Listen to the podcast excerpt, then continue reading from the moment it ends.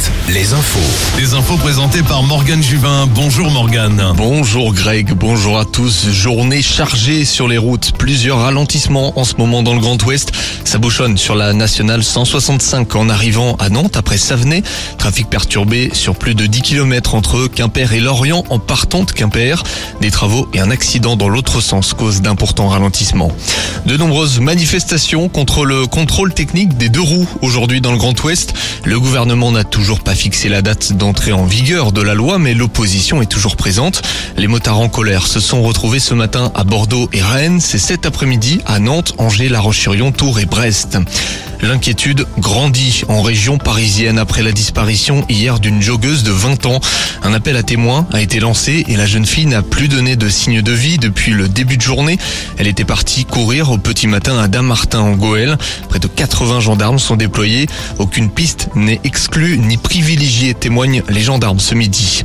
Quelques sorties aujourd'hui dans le Grand Ouest. Place au grand déballage des commerçants à Niort. Cela permet notamment aux professionnels de liquider les stocks de l'hiver dernier.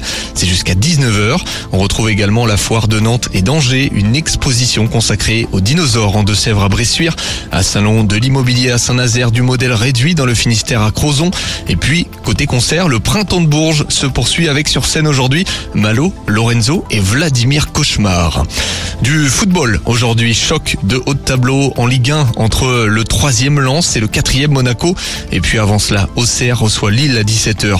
En Ligue 2, les Chamois vont tenter de sortir de la zone rouge en recevant Caen. Laval accueille Sochaux et Guingrange se déplace à Pau. Le Stade Rochelet joue ce week-end en top 14. Coup d'envoi à De Flandre à 15h contre Clermont. Les Maritimes ne sont qu'à 6 points du leader Toulouse. Un mode volet pour terminer. Saint-Nazaire et Poitiers jouent pour une qualification en Coupe d'Europe. Saint-Nazaire reçoit Montpellier et Poitiers joue à Paris. Et puis chez les femmes, quart de finale retour de Liga féminine. Nantes accueille le Canet après sa défaite à l'aller. La météo avec manouvellevoiture.com. Votre voiture d'occasion disponible en un clic.